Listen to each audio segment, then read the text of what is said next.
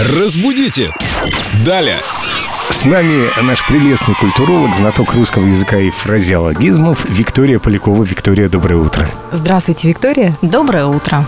А знаете ли вы, что значит выражение «кот наплакал»? Ой, да это легко. Это значит, э, он дал чего-то очень мало. Многие Чего? так о своей зарплате говорят.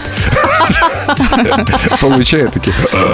Коты же не плачут, у них нет совести. Я думаю, это выражение означает, что Знаешь, если бы кот получил такую зарплату, как некоторые, он бы тоже заплакал. Совесть тут ни при чем. так, Звереву прибавку к жалованию. Виктория, все-таки откуда пошло выражение «кот наплакал»?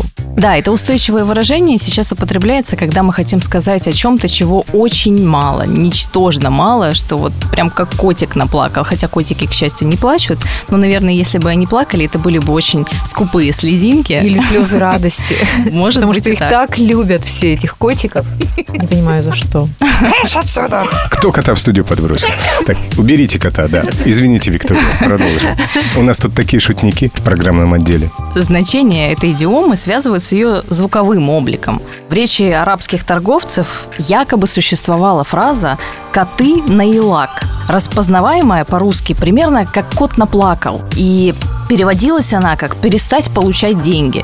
Собственно, в- в наши дни она пришла уже в том виде, в котором есть, и означает как раз то, о чем мы уже сказали, чего-то чудовищно мало. То есть, если зарплату урезали или вообще прекратили выдавать, нужно сказать «коты на илак».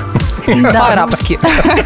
Да, почему бы и нет. Может быть, это окажет больший эффект, чем если сказать, ой, какая у меня маленькая зарплата.